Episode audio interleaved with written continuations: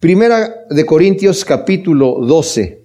El apóstol Pablo nos ha estado escribiendo acerca de varias cosas que esta iglesia que, estaba en Corinto, ya hemos hablado de la ciudad de Corinto, que era una ciudad muy comercial y eh, donde había mucha idolatría también. Estaba el templo de Afrodita o de Venus y el, templo de Apolo y había mucha perversión dentro de este tipo de idolatría. Pablo ha tocado todos estos temas. Vimos que los corintios eran una, la, la, gente de Corinto era una gente muy depravada y tenían fama de su depravación. Pero el Señor dice, tengo mucho pueblo en este lugar, le dijo a Pablo, y Pablo estuvo allí, el apóstol Pablo, más de año y medio, en lo que predicaba el Evangelio y fundó la iglesia de Corinto. En el primer capítulo el apóstol Pablo felicita a la iglesia porque dice, ustedes han sido bendecidos con todos los dones, no les falta nada absolutamente que el Señor no les haya dado. Eso es impresionante porque hay muchas iglesias que les falta esta, este poder que tiene, que vemos ahí manifestado en la iglesia de Corinto. Debemos entender un detalle en la época que estamos viendo aquí, y aquí hay debate de los diferentes eruditos bíblicos, porque vamos a hablar en el capítulo 12 de un tema específico. Aquí eh, algunos de sus Biblias tiene eh, que Pablo va a hablar acerca de los dones espirituales la versión que yo tengo, que es la Biblia textual, dice, pero ahora hermanos, no quiero que ignoréis acerca de los asuntos espirituales. Literalmente, en el griego nada más dice, les voy a hablar acerca de los, de los espirituales. Entonces, obviamente, va a hablar de los dones del Espíritu, pero además va a hablar de otras cosas. Cuando Pablo dice ya en otras ocasiones, hermanos, no quiero que seáis ignorantes, es porque realmente había mucha ignorancia acerca de esto. Pablo les había dicho que tienen mucha sabiduría, pero a la vez había un desorden dentro de la iglesia. Entonces Pablo tiene que eh, escribir esta carta para arreglar situaciones que escuchó de otras personas que le dijeron que estaban sucediendo en Corinto, de los de Cloé, de las diferentes personas que vemos allí, que los menciona Pablo, pero también de una carta que Pablo había recibido de parte de los mismos corintios, preguntando varias cosas. Entonces, nosotros no tenemos esta carta porque si la tuviéramos, eh, nos veríamos con más precisión a qué se está refiriendo el apóstol Pablo cuando está contestando estas cosas. Pero ¿saben qué? Tenemos lo que el Señor quiere que tengamos en el canon del Nuevo Testamento y de la palabra de Dios.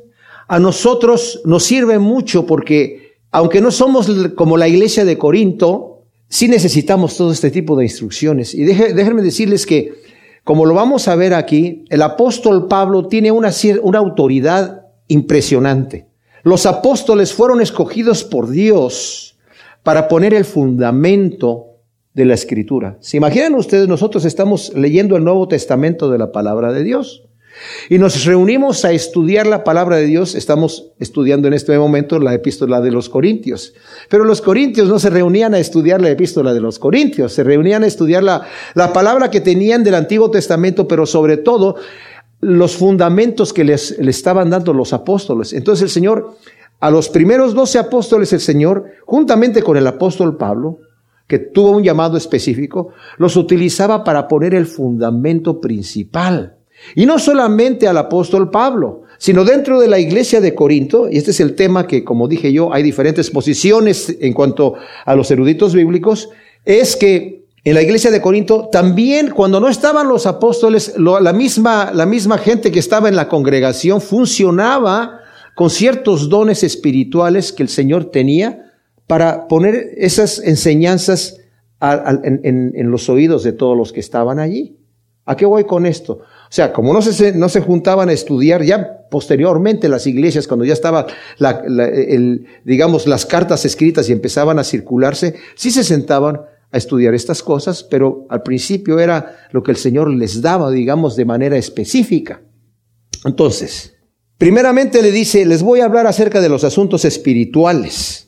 Pablo, como dije en varias ocasiones, en el capítulo 10, 1 también les dice, no quiero que ignoren esto. Y generalmente cuando Pablo tiene que decirles, no quiero que ignoren, en segunda de Corintios 1, 8 y en primera de Tesalonicenses 4, 13, eran asuntos que la gente estaba ignorando, ¿verdad? Entonces, vamos a hablar de asuntos espirituales. Y luego les empieza a decir, Sabéis que cuando erais paganos, erais conducidos como extraviados ante los ídolos mudos, por lo cual os hago saber que nadie que hable por el Espíritu de Dios llama a Jesús anatema, y nadie puede llamar a Jesús Señor si no es por el Espíritu Santo. Como dije, esta era una iglesia que la gente traía un bagaje, habían salido de la idolatría, pero no vayamos a pensar que digamos, ahí está el, hermano cristiano Juanito que acaba de salir de la idolatría y en el momento que recibió a Cristo como su Salvador, todo lo que tenía en el pasado se le cayó. No, lo traía consigo y tenía que tener la instrucción de esto ya no lo puedes hacer y esto es lo que tiene, por aquí tienes que caminar. ¿Sí me explico? Por eso es que Pablo tiene que advertirles mucho acerca de la idolatría. Dice, bueno, ustedes anteriormente iban a los ídolos que eran mudos. El Salmo 115 dice, esta gente que, que le está preguntándome a mí, dice David, ¿dónde está tu Dios? No lo veo. Dice, pero mi Dios está en los cielos y todo lo que Él quiere hace. Ustedes en cambio están adorando ídolos que tienen pies y no caminan, que tienen bocas y no, no hablan, que tienen ojos y no ven, ¿verdad? Que tienen oídos y no oyen. Y aquí se, está refiriendo a eso, aquí el apóstol Pablo, ustedes estaban siguiendo estos ídolos mudos. Pero no por el hecho de que fueran ídolos mudos, eran ídolos que no tenían, digamos, en cierta forma, poder. ¿A qué voy? Obviamente nuestro Dios es el Dios Todopoderoso, pero tenemos, por ejemplo, el ejemplo de, aquí en el mismo capítulo 10 que vimos acerca de los ídolos, dice el versículo 19, ¿qué digo pues? Que lo sacrificado a los ídolos es algo o que el ídolo es algo. Antes digo que lo que sacrifican a los demonios sacrifican y no a Dios. Y no quiero que os hagáis partícipes con los demonios. O sea, detrás de un ídolo hay un demonio, una fuerza satánica funcionando. Así que no nos impresionemos cuando vemos señales. Es que yo vi que hizo el milagrito este ídolo que está aquí. Pero porque los van a hacer. Nos dice la escritura en segunda de Timoteo 3:8 que Janes y Jambres, que era nos da el nombre de los magos que estaban en Egipto en aquel entonces. Moisés llegó para hacer diferentes señales delante de Faraón y dice el Señor que dejes ir a mi pueblo. ¿Y quién es, quién es Jehová? Le dijo, o Yahvé, ¿verdad? Dice, el Dios de Israel se llama Yahvé y quieren que, deje salir a mi pueblo. ¿Y quién es Yahvé para que yo le, haga, le haga caso? Entonces Moisés tomó su vara, que el Señor le había dado como instrucción y la echó delante de Faraón y se convirtió en, serpiente. Y mandó a llamar a sus magos e hicieron lo mismo.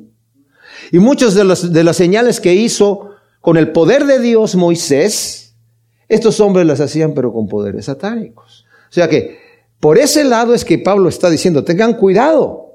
No, ustedes antes cuando eran paganos iban extraviados a los ídolos mudos. Después que habla de eso, dice, por lo cual os hago saber que nadie que hable por el Espíritu de Dios llama a Jesús anatema y nadie puede llamar a Jesús Señor, sino por el Espíritu de Dios. Los judíos que rechazaban el Evangelio blasfemaban en contra de Cristo, al igual que los gentiles que no creían.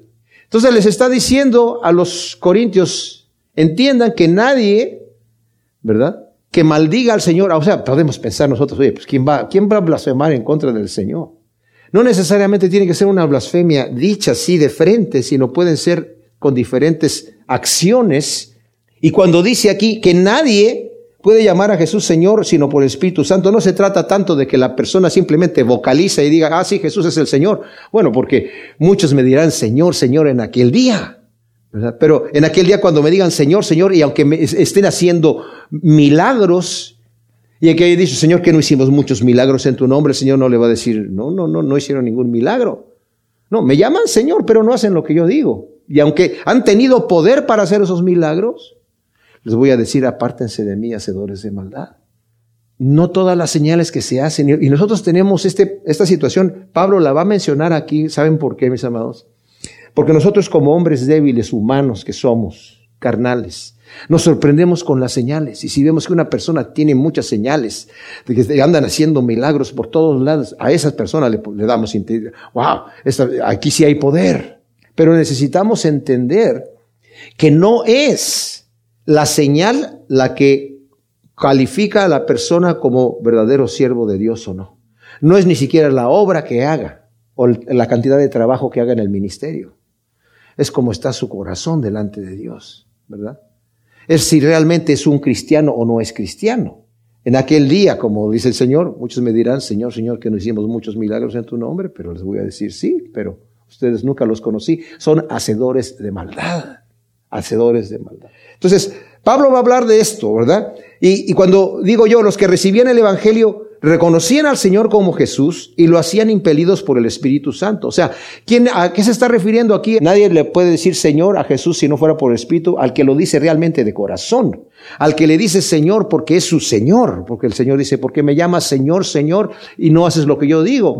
Señor no es su nombre y Jesucristo es su apellido, sino Señor es su título. Él es mi amo y Señor, entonces yo tengo que someterme a Él.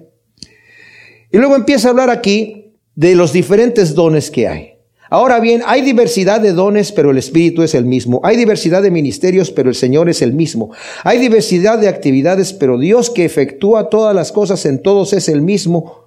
Y a cada uno les da manifestación del Espíritu para provecho. En el versículo 4 dice, hay diversidad de dones, pero el Espíritu es el mismo. Hay diversidad de carismata, o sea, dones de gracia. La palabra carismata viene de la palabra caris o haris, que es de gracia. Y aquí vemos nosotros que Pablo menciona la Trinidad, ¿verdad? Al Dios trino, unificándolo. Porque primeramente dice, hay diversidad de dones de gracia, pero el Espíritu es el mismo. Hay diversidad de ministerios, pero el Señor es el mismo, hablando de Jesús. Y la palabra de ministerios es diaconía, de donde viene nuestra palabra diáconos. Hay diferentes ministerios que se hacen dentro de la iglesia, el Señor es el mismo. Hay diversidad, nos dice aquí, de actividades, pero Dios que efectúa todas las cosas en todos es el mismo. Cuando se menciona el Espíritu Santo, a Jesucristo, y luego se menciona la palabra Dios, no quiere decir que el Espíritu Santo no es Dios y que Jesucristo no es Dios. Generalmente se menciona la palabra Dios refiriéndose a Dios Padre, ¿verdad? Y la palabra que utiliza aquí en el versículo 6, donde nos dice diversidad de actividades, viene de la palabra energemata, o sea, la energía divina que el Señor me da para tener esta actividad dentro de la iglesia. Se dan cuenta que en la iglesia el Señor no solamente está utilizando dones, sino también servicios y, cosas que la gente siente hacer esto. Nos vamos a dar cuenta de un detalle aquí, mis amados. Estamos acostumbrados muchas veces a vivir una ideología en donde los ministros son los que se encargan de la obra en la iglesia. Los que salen a evangelizar deben ser los profesionales, los que están a cargo de esa situación. Pero a cada uno de nosotros, y esto es importante, a cada uno de nosotros Dios nos ha dado dones y talentos. Si no los estamos usando es porque no los estamos usando. Pero el Señor pone en nuestro corazón el deseo de hacer ciertas cosas y de no hacer ciertas cosas, ¿verdad? Y ahí es donde nosotros vemos, Dios nunca te va a obligar a hacer algo que tú aborreces hacer. No hace eso el Señor. El Señor siempre te pone el deseo de hacerlo. En Él está el querer como el hacer y, me pone ese deseo. El Señor no te va a mandar a, a vivir al África si no te gustan los insectos y los gusanos, ¿verdad? No va a ser eso.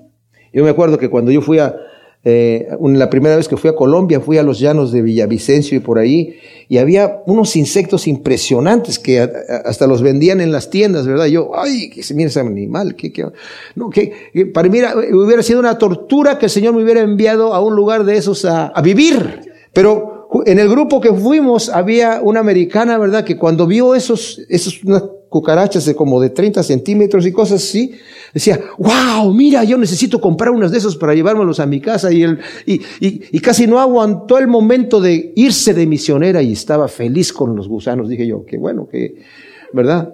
El Señor ha hecho gente para esos lugares, ¿verdad? O sea, y a cada uno le es dada manifestación del Espíritu para provecho mutuo. Otro detalle aquí que es importante, es para provecho mutuo no es para mí mismo, no es para yo sacar ventaja. Cuando habla de provecho mutuo es para bendecirnos los unos a los otros. Somos un cuerpo, lo va a decir más adelante. Y en este cuerpo todos nos necesitamos. Y yo no puedo decir, bueno, esto nada más es para mí. Dios me dio este don y este talento para mí, para que yo me lo guarde, para que yo lo disfrute. Por eso es que es importante que seamos una iglesia unida en amor.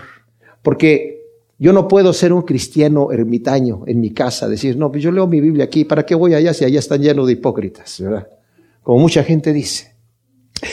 Alguien dijo, ¿estás buscando la iglesia perfecta? ¿verdad? Pues no lo vas a encontrar. Y cuando lo encuentres, por favor no vayas porque la vas a echar a perder. Entonces, como dije, los dones espirituales resultan en distintos ministerios que a su vez muestran la operación de las energías divinas trabajando en el cuerpo de Cristo. Y luego nos dice el versículo 8, porque a uno por el Espíritu le es dada palabra de sabiduría, a otro palabra de conocimiento según el mismo Espíritu, a otro fe por el mismo Espíritu, a otro dones de sanidades por el único Espíritu, a otro operaciones milagrosas, a otro profecía, a otro discernimientos de espíritus, a otro distintas lenguas y a otro interpretación de lenguas, pero todas estas cosas las efectúa el único y el mismo Espíritu repartiendo en particular a cada uno como Él quiere. Ahora, la pregunta es, ¿están en operación los dones espirituales hoy en día? ¿O será que en las iglesias, en algunas iglesias los vemos eh, no, no reales, como que la gente los está eh, haciendo ficticios? ¿O simple y sencillamente no los tienen? ¿Será falta de fe? ¿Será falta de consagración? ¿Qué es lo que sucede cuando comparamos la iglesia de aquel entonces, como la de los Corintios, digamos con nuestra iglesia, para no ir muy lejos. Algunos han llegado a decir que estos dones se efectuaban en aquel entonces, pero ya no son, ya no son para el día de hoy. Y se basan en un versículo que lo vamos a estudiar en el siguiente estudio, que está en el capítulo 13, el capítulo que sigue, en donde dice, el versículo 8, el amor nunca deja de ser porque las profecías serán abolidas, las lenguas cesarán, el conocimiento se acabará, porque en parte conocemos y en parte profetizamos, pero cuando venga lo perfecto, lo que es en parte se acabará. Entonces están diciendo esta interpretación, dice, lo perfecto fue el canon del Nuevo Testamento. Antes que se tuviese el canon del, Antiguo, del Nuevo Testamento formado, se necesitaban todos estos dones, pero ya cuando llegó el canon perfecto ya no lo necesitamos. ¿Será? Yo no estoy de acuerdo con esa posición. Yo creo que la persona que no cree en milagros nunca va a ver un milagro. Yo creo que la persona que no cree en los dones nunca va a recibir nada porque ya cerró su corazón para recibir aquello que Dios le va a dar. Cuando lo que está hablando aquí Pablo dice, en parte conocemos y en parte profetizamos, estamos como detrás de un velo. Y nosotros no tenemos, aunque tenemos la revelación del Nuevo Testamento, no lo entendemos todo todavía. ¿Cuándo va a ser lo perfecto? Mi interpretación es cuando estemos con el Señor en la gloria. Ahí ya no necesitas profecía, porque estás con el Señor. El amor nunca va a dejar de existir, ¿verdad? No necesitas interpretación de lenguas ni don de lenguas porque te las vas a saber todas. ¿Me explico? Entonces, entiendo que en aquel entonces, sí, en ese futuro, pero en este momento, entonces, ¿por qué? ¿Por qué en este momento no los tenemos? Y yo creo que la razón por la que no los tenemos en este momento es porque no estamos nosotros dispuestos a abrir nuestro corazón. Vamos a analizar uno por uno, más o menos hasta donde nos dé oportunidad. A uno le es dado por el Espíritu palabra de sabiduría. La palabra de sabiduría es Sofía, que es la sabiduría divina de lo profundo de Dios. Ya nos lo dijo en el primer capítulo, en el segundo capítulo, eh, aquí de esta misma carta, ¿verdad? Que el mundo no entiende la sabiduría de Dios ni lo profundo de Dios, pero Dios nos lo ha dado a conocer a través de su Espíritu Santo. Y es alguna sabiduría que el Señor nos da. Pero a, ciertas personas les da una cierta capacidad específica, ¿verdad?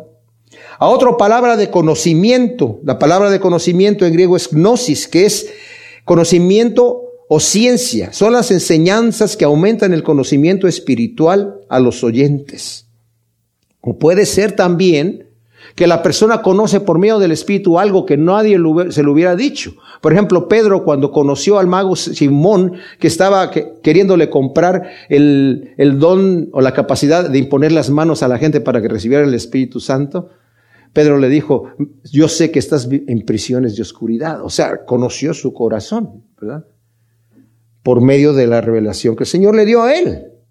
Estos son dones en los cuales el Espíritu obra por medio de la mente y la inteligencia del ministro. Hay dones en los cuales se manifiesta el Espíritu conjuntamente con la inteligencia. Y continuamos en el versículo 9, a otro fe por el mismo Espíritu. Es la fe que es la confianza en la obra redentora de Cristo y es palanca para la, la manifestación de la potencia de Dios en una variedad de grandes obras. Es un don de Dios, nos dice en Efesios 2, 8. La fe es un don de Dios, que nos lo ha dado a todos nosotros, ¿verdad? Pero también ciertas personas tienen un momento dado de, de fe para tomar ciertas bendiciones de Dios que el Señor te la da en ese momento. A otro dice dones de sanidades por el mismo Espíritu. O sea, los dones de sanidades son para curación de enfermedades. Pero les voy a decir una cosa, ni el que tiene don de sanidad lo tiene todo el tiempo para operar en cada momento que se le antoje. Esto quiere decir que no es cierto que eso de que Dios quiere que todos estemos completamente sanos. Dios es absoluto y Él decide cuándo tiene estas cosas en operaciones o no. Podemos ver el, eh, el apóstol Pablo que tenía el don de sanidad y, y, oraba por la gente y sanaba. Tanto que la gente se llevaba sus eh, eh, bandas que él usaba para recoger el sudor cuando estaba trabajando y se lo ponían y se sanaba la gente. Pero el mismo Pablo estaba enfermo y tiene que luchar con el aguijón de la carne, según nos cuenta en 2 de Corintios 12 del 5 al 10. Pablo mismo dejó a Trófimo enfermo. A, Timoteo le dice, toma, ya no uses agua para, por, causa de tu enfermedad. ¿Por qué no oró por ellos? Y, Epafrodito de Filipenses 2 del 25 al 27 estuvo a punto de morir.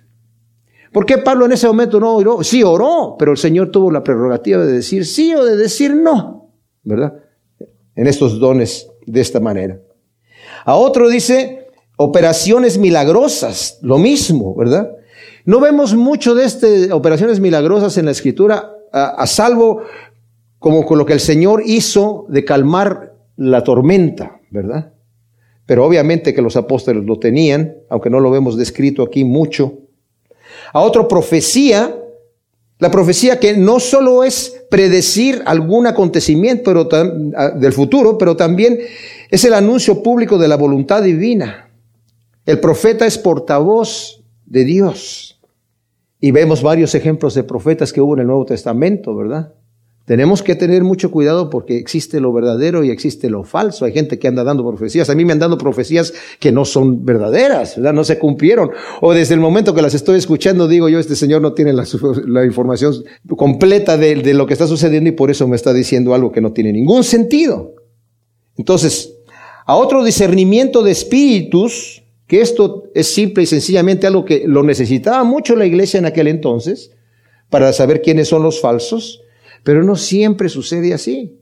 Algunos a los, a los profetas más tremendos del Señor, a veces decía el profeta, el Señor no me ha revelado lo que hay en el corazón de esta persona.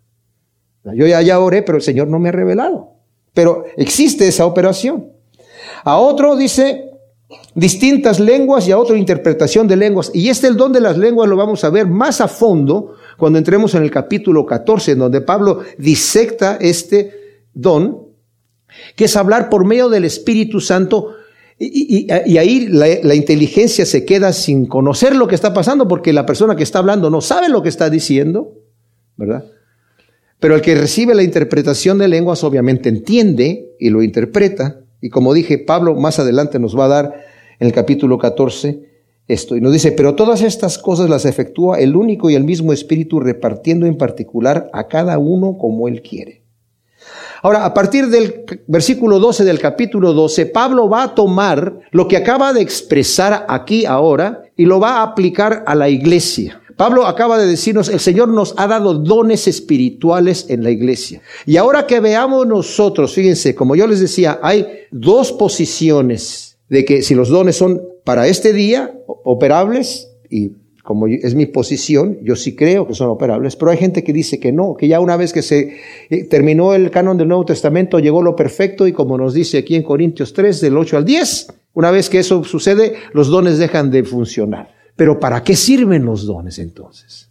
Los dones son para la edificación del cuerpo de Cristo y Cristo no ha terminado de edificar su cuerpo. ¿Me explico? Entonces, esta va a ser una, una, una clase muy rica en el sentido de que Pablo está como incitando nuestro corazón y ojalá que terminando este mensaje, nadie salga de aquí satisfecho, sino que diga, Señor, yo necesito más de ti, yo necesito buscar, necesito saber cuáles son mis dones, y a, qué me has puesto a, mí aquí en el cuerpo de Cristo. Y vamos a ver que es tremendo, como lo dice aquí.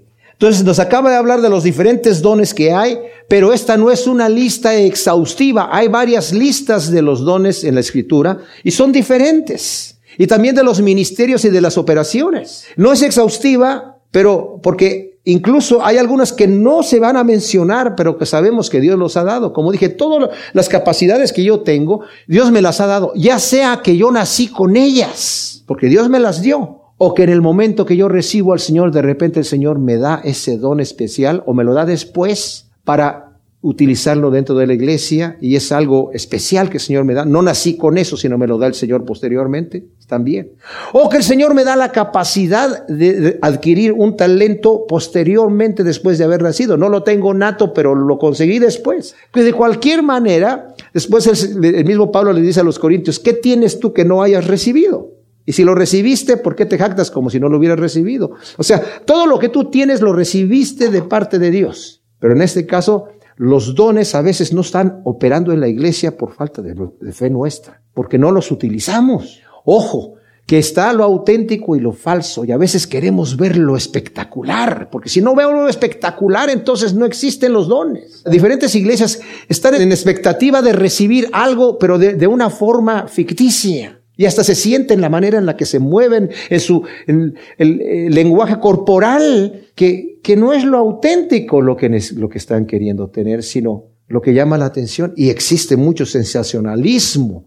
De manera que vemos a los grandes siervos de Dios, cuidado, ahí viene el gran siervo de Dios y cuidado, porque trae la unción y no te acerques, porque, y, y, y esas iglesias son grandísimas. Está lo sensacional. Y hasta sale la persona ahí como que se cree que, no sé, Tremenda cosa, ¿verdad? El gran siervo de Dios, no te me le acerques porque... Y, y, no existe la pirámide invertida de que el Señor nos enseñó de que si quieres estar arriba, quieres ser usado por Dios, tienes que irte hasta abajo, con el ejemplo que Cristo nos dio. El Señor no andaba así caminando, cuidado, a ver, Shazam, ¿verdad? A ver, aunque hizo milagros tremendos como calmar la tempestad, de manera que hasta los apóstoles dijeron, ¿quién es este que a los vientos y el mar le obedecen? Pero yo no me imagino que el Señor le dijo cuando lo despertaron en la barca, hoy Señor, que no tienes cuidado, que nos estamos ahogando. A ver, espérense un momentito, voy a dar dos vueltas aquí así como la mujer maravilla y de repente voy a decir, cámbese así al, al, al, viento para que vean lo, espectacular. No, simplemente les dijo, basta, silencio, y se calmaron. Porque así como el cuerpo es uno, nos acaba de decir, el Señor nos ha dado estos dones, pero así como el cuerpo es uno y tiene muchos miembros, pero todos los miembros del cuerpo, siendo muchos, son un solo cuerpo, así también el Mesías. O sea, Pablo representa a la iglesia como el cuerpo humano compuesto de muchos miembros que constituye un organismo vital dentro de lo cual los órganos dependen los unos de los otros. Ahora, nos empieza a hablar aquí porque por un solo espíritu fuimos todos bautizados en un solo cuerpo, sean judíos o griegos, sean esclavos o libres, y a todos se nos dio a beber de un mismo espíritu. Aquí el punto principal de viendo este, este tema de los dones es el bautismo del Espíritu Santo. ¿Cuándo sucede y cómo sucede? Bueno, hay personas que creen que el bautismo del Espíritu Santo es posterior, y esa es una posición teológica es posterior a recibir a Cristo como tu Salvador. Y llega un momento en donde tú recibes el bautismo del Espíritu Santo posteriormente a tu conversión. Y se basan en que pues los apóstoles que estaban con el Señor, incluso el Señor sopló como ellos y les dijo, recibid el Espíritu Santo. Aún así, después hubo un día de Pentecostés en donde fueron bautizados con el Espíritu Santo y hablaron otras lenguas y anunciaron las maravillas de Dios a los que estaban ahí, a los extranjeros que estaban ahí judíos en sus propias lenguas. Y eso es el Pentecostés del capítulo 2 de Hechos. Y también vemos que en, Hechos le preguntaron a, unos, eh, ustedes recibieron el Espíritu Santo cuando creyeron, ni siquiera sabíamos que había Espíritu Santo. Entonces, ya habían creído y oraron por ellos y recibieron el Espíritu Santo. Estas son ocasiones específicas, mis amados. Yo creo que si la persona está bien informada del Evangelio y reconoce y el momento que recibe a Cristo como su Salvador, es llena del Espíritu Santo, porque dice Pablo en Romanos 8, el que no tiene el Espíritu Santo no es de él. Ah, pero puede haber otras ocasiones en donde yo tengo una, un encuentro con el Señor especial y siento que el Señor me toma de una manera especial y tengo unas ciertas experiencias. Está bien. Eso no quiere decir que no tenías el Espíritu Santo antes o que el Señor no te había llenado con el Espíritu Santo. Si te vuelve a llenar, de, hecho dice la Escritura, no te embriagues con vino en lo cual hay de solución, antes bien ser llenos del Espíritu Santo. Quieres una experiencia especial, vente con el Señor, Él te la quiere dar también. Pero eso no es para que nos sintamos, pues yo nunca he recibido el Espíritu Santo, yo no creo que he recibido el bautismo del Espíritu Santo y andamos así como si soy o no soy. Si creíste, eres, nacido de nuevo. Así es como se nace de nuevo, le dijo el Señor a, Nicodemo en capítulo 3 de Juan. Como la serpiente fue levantada en el desierto y la gente tuvo que tener fe en la palabra de Moisés y la palabra de Dios que mirando la serpiente no iban a morir. Así el Hijo del Hombre va a ser levantado para que todo aquel que en él cree no se pierda, mas tenga vida eterna. Así se nace de nuevo Nicodemo. Entonces en ese momento yo tengo ese nuevo nacimiento con el Señor. Ahora, cuando nos dice aquí, pues ya todos nos dio a beber del mismo Espíritu, bueno, y el bautismo es lo mismo. Hemos sido bautizados en el Espíritu Santo y hemos bebido del Espíritu Santo. Ahora, como una forma cómica, Pablo va a hablarnos aquí en estos versículos del 14 al 18, cómo es el cuerpo. Porque el cuerpo no es un solo miembro, sino muchos. Y si dijera el pie, porque no soy mano, no dependo del cuerpo, por eso deja de ser del cuerpo. No por eso. Si dijera la oreja, porque no soy ojo, no dependo del cuerpo, no por eso deja de ser del cuerpo. Si todo el cuerpo fuera ojo, ¿dónde estaría la oreja? Y si todo fuera oreja, ¿dónde estaría la nariz? Pero el caso es que Dios ha colocado a cada uno de los miembros en el cuerpo como Él quiso. En Corinto, como en la iglesia de hoy, muchos están inconformes con su posición o su función en el cuerpo de Cristo, diciendo, me retiro a mi rincón y que los dotados hagan la obra. Estoy cansado de ser dedo gordo del pie. Estoy cansado yo de, que estoy en un lugar, ¿verdad? Qué bonito que es ser ojo, ¿verdad? Entonces yo no soy del cuerpo porque no soy ojo, ¿verdad? ¿Y por qué no soy ojo, Señor? Porque soy dedo gordo del pie y estoy en un lugar apestoso y oscuro todo el tiempo, nadie me ve. ¿Se imaginan que el dedo gordo dijera, yo quiero estar en medio de la frente del cuerpo? se vería grotesco el, el cuerpo, ¿verdad? que dijera que me vean todos, ¿sí? hay que amputar ese, ese, dedo de ahí, ¿verdad? Entonces, aquí Pablo está diciendo, les está hablando a, la gente que se humilla y cree que su función no es importante. Aquí dice, Dios ha puesto a cada miembro como Él quiere. Y muchas veces vemos los ministerios que son los que tienen todas las luces y, la persona puede decir, bueno, yo quisiera estar allí, pero no es porque Dios te está llamando a eso, sino porque quieres las luces. Y no te gusta tu posición de servicio. Pues yo debo decir que cuando nosotros no tomamos el ministerio, el lugar en el cuerpo donde el Señor nos ha puesto, nunca vamos a estar satisfechos. Y si nos queremos mover a otro lugar, no vamos a poder hacerlo. hay iglesias en donde hay personas haciendo ministerios, operaciones que no lo saben hacer y los tienen ahí nada más porque tienen buen corazón, pero no es su lugar. La persona tiene que tener la capacidad y tiene que tener el contentamiento y todas las cualidades que la Biblia dice, o sea, las características de humildad, de sometimiento, y de estar satisfecho. A mí no me importa que el Señor me ponga hacer esta cosa pequeña aquí, esto es lo que yo voy a hacer. Mis amados, mucha gente que está orando en sus casas, intercediendo, que ni siquiera pueden ir a la iglesia porque están incapacitados. Y eh, tienen ese ministerio de intercesión. Yo les digo una cosa, los, los que están al frente predicando no podrían estar haciendo la función que están haciendo si no tuvieran esa esa, esa base, ese fundamento fuerte de la oración, ¿verdad? Como somos un cuerpo, lo necesitamos. Hay miembros que no se ven, pero la gente quiere que yo quiero ser ojo porque todas las personas cuando se están viendo y están platicando están viendo los ojos. Yo no quiero ser oreja porque a nadie, nadie se está mirando las orejas cuando está platicando. A menos que tenga las orejas así como de, de, de avioneta, ¿verdad? Me acuerdo que cuando se me empezó a caer el cabello, ¿verdad? Mi calvicie está un poco más con el centro de aquí enfrente, ¿verdad? Tengo bastante cabello en los lados, pues mejor me, lo corto todo para que no se note mucho, pero una vez hablando con alguien me dice, oí, ¿verdad? Que hay una cirugía en donde te, cortas la parte de que, donde está la calvicie y te unen la piel, entonces ya se ve todo el pelo y le dije, ¿y las orejas dónde me quedan? Como las de Mickey Mouse, ¿verdad? como lama voy a andar así. ¿Se imaginan ustedes? Si tuvieran las orejas así, les aseguro que entonces sí me estarían viendo las orejas. ¿verdad? y porque no soy ojo, entonces no soy del cuerpo. No, ¿verdad? Dice el versículo 19. si todos fueran un solo miembro, ¿dónde estaría el cuerpo? ¿Se imaginan? Y ahora los miembros a la verdad son muchos, pero el cuerpo es uno solo. Y no puede el ojo decir a la mano, no te necesito, ni tampoco la cabeza, los pies, no tengo necesidad de vosotros. Antes bien, los miembros del cuerpo que parecen más débiles son los más necesarios, y aquellos del cuerpo que nos parecen menos dignos, a estos cubrimos con mayor honor. Y nuestras partes íntimas son tratadas con mayor decoro. Al contrario, nuestras partes decorosas no tienen necesidad. Así Dios ordenó el cuerpo dando más abundante honor al que más le faltaba para que no haya división en el cuerpo, sino que todos los miembros se preocupen los unos por los otros. De manera que si un miembro padece, todos los miembros eh, comparten el mismo padecimiento. Y si un miembro recibe honra, todos los miembros se regocijan. Y vosotros sois el cuerpo del Mesías y miembros cada uno en parte.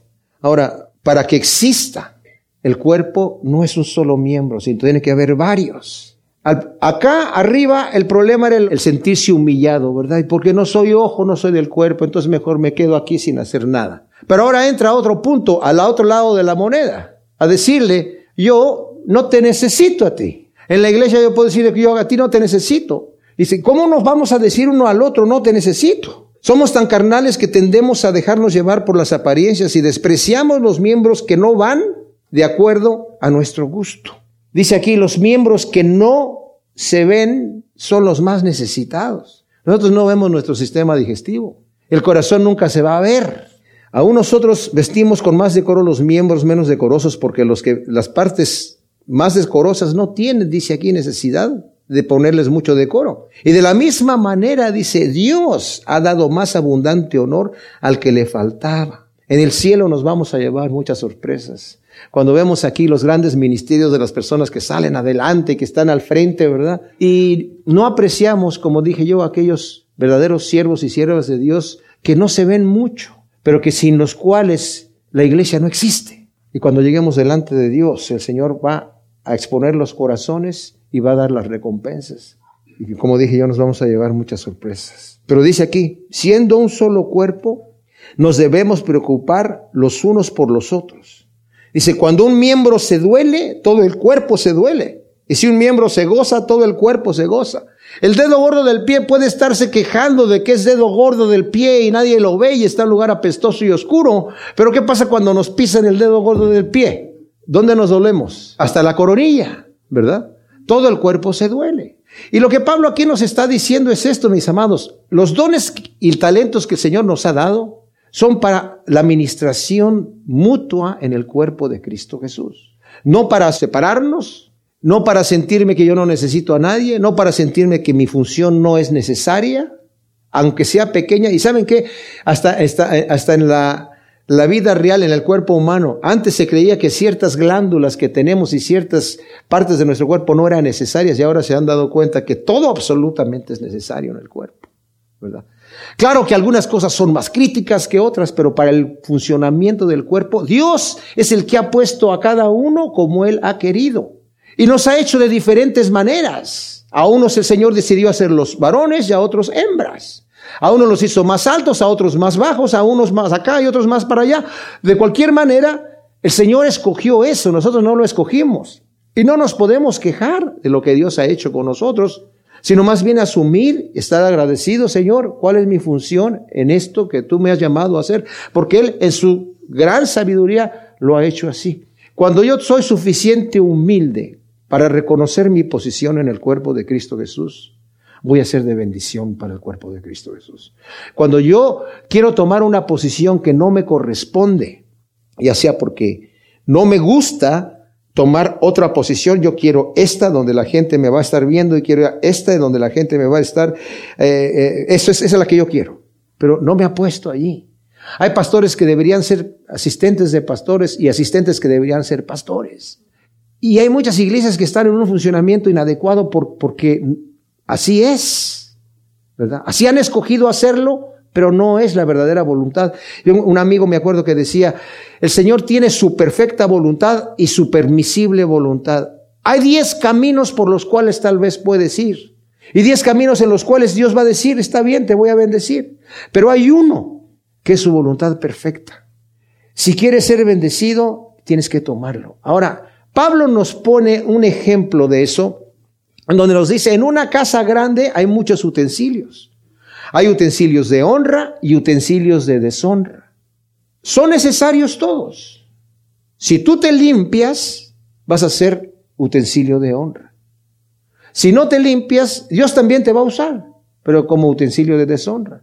Y como he puesto el ejemplo, en una casa grande, dice ahí, se necesita la, copa de cristal para ocasiones especiales y los, los este, cubiertos de plata o de oro, para si es que la, gente los tiene por ahí, para situaciones especiales.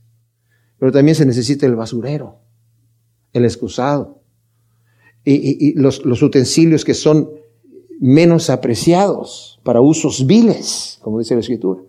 ¿Qué quieres? ¿Qué parte del cuerpo quieres ser tú? No es lo tanto como lo que tú quieres, sino cómo quieres que el Señor te use. Dios usa al mismo diablo, a los demonios. Si tú te limpias, Dios te va a utilizar. El Señor escogió doce para que fueran sus apóstoles, sus discípulos. Pero uno era corrupto. No lo hizo Dios corrupto. Le advirtió muchas veces. El Señor se, se, compadecía de él. La misma noche que lo entregó dice que el Señor se compungió de corazón y de espíritu. Y le dijo, otra vez, uno de ustedes me va a entregar. ¿Y quién? ¿Seré yo? ¿Seré yo? Y el mismo Judas dijo, ¿seré yo? Sabiendo el mismo que lo va a entregar. Y dijo, es necesario que el Hijo del Hombre sea entregado. Mas hay de aquel que lo entrega. Porque el que lo entrega, no lo entrega porque Dios le está torciendo el brazo para que lo entregue, sino porque lo quiere entregar.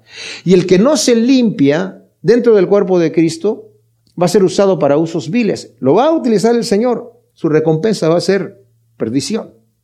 Y si no se condena, por lo menos va a perder todas sus recompensas. No queremos que el Señor nos, nos, nos dé las bendiciones que Él tiene preparados para cada uno de nosotros. Necesitamos limpiarnos y tomar las actividades como el Señor quiere en nuestros corazones con sinceridad. Así que la iglesia somos el cuerpo de Cristo para hacer las obras de Cristo en la tierra. Y somos cada uno miembros en particular, es decir, cada uno con su función particular y necesaria, como nos dice el versículo 12. ¿Se dan cuenta? Cristo, mis amados, opera en este mundo a través de su iglesia. Somos las manos, la boca de Cristo, aquí en la iglesia. Pero necesitamos ser guiados por la cabeza, en la actitud humilde a que el Señor nos ha llamado a hacer. Luego nos dice aquí, y unos, a unos Dios puso en la iglesia primeramente apóstoles, los segundo profetas, lo tercero maestros, luego poderes milagrosos, después dones de sanidad, capacidades de ayudar, capacidades para administrar y, y géneros de lenguas. O sea, Pablo aquí pone, nos está hablando aquí cómo el Señor los ha puesto en la iglesia, apóstoles, que son los que, como dije yo, pusieron el fundamento.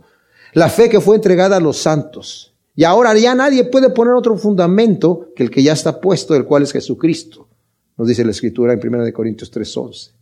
Los profetas, que eran los que complementaban y suplían a los apóstoles cuando estaban ausentes. Como dije, no solamente un profeta es la persona que dice esto es lo que va a pasar en el futuro, sino es el que es portavoz de Dios. Maestros, que además de la enseñanza de la palabra recogida de los apóstoles, eh, Pablo le llama también en, Efesios capítulo 4, versículo 11, pastores maestros. nuestra Biblia dice pastores y maestros. Algunos creen que es una misma función, ¿verdad? El, pastor que es maestro. Luego dice que son los que obran milagros. Ya vimos el don en el versículo 10. Los que tienen dones de sanidad. Los que ayudan.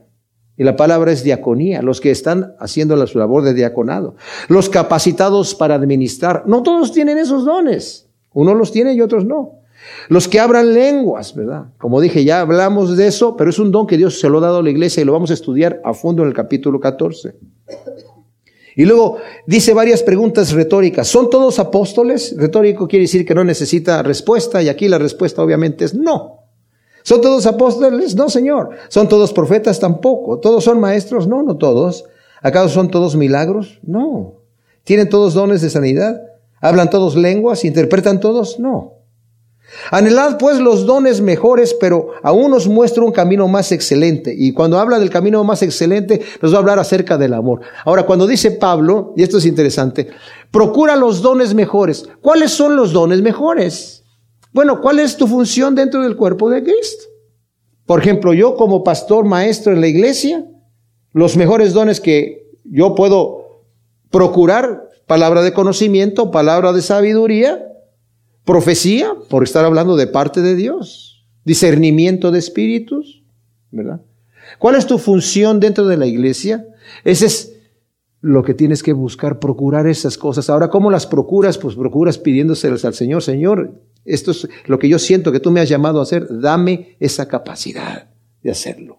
Salomón entró como rey a Israel y dijo, Dios, pídeme lo que quieres. Y él le dijo, Señor, pues yo lo que quiero aquí, lo que necesito para la función a la cual tú me has llamado es sabiduría. Y el Señor se agradó de que le haya pedido eso. Porque no le pidió otras cosas para él mismo, le pidió, Señor, yo estoy a tu servicio, dame lo que necesito para ejercer bien mi función. ¿Verdad? Cuando venimos con esa actitud delante de Dios, mis amados, Dios nos va a bendecir porque dice Juan capítulo 5, si pedimos de acuerdo a su voluntad, Él nos oye. Y si sabemos que Él nos oye, tenemos las peticiones que le hayamos pedido. Y cuando estemos haciendo la función que el Señor quiere que hagamos dentro del cuerpo de Cristo, vamos a estar satisfechos. Los dones se van a empezar a manifestar en cada uno de nosotros para beneficio y crecimiento del cuerpo de Cristo. Y como dije anteriormente, ojalá que salgamos de aquí no satisfechos, sino decir, Señor, ¿qué don me quieres dar para manifestarlo dentro de la iglesia, dentro del cuerpo al cual tú me has llamado? Gracias te damos, Señor, por tu palabra. Te pedimos, Señor bendito, que tú siembres estas semillas en nuestros corazones para que den su fruto asiento por uno en el nombre de Cristo Jesús. Amén.